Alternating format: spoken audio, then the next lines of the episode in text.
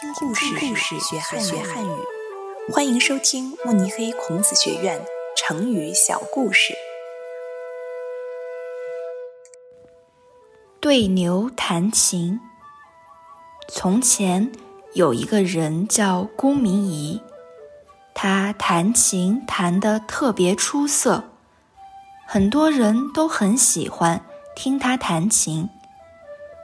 有一天，他带着琴出门远游，来到一个非常美丽的山谷，春风轻轻地吹着，溪水清澈见底，一头牛正在河边低头吃草。这儿真是太美了，他心情大好，于是立刻坐下来。在河边对着牛弹起了琴，琴声非常优美动听。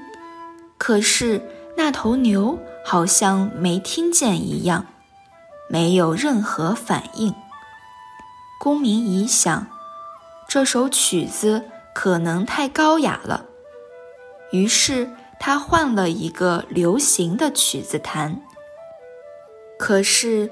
老牛仍然没有反应，只是慢慢的吃草。公明仪非常失望。这时候，有一个人从旁边路过，劝他说：“不是你琴弹的不好，是牛听不懂啊。”后来，人们用“对牛弹琴”表示说话的人。不看对象，对不懂道理的人讲道理。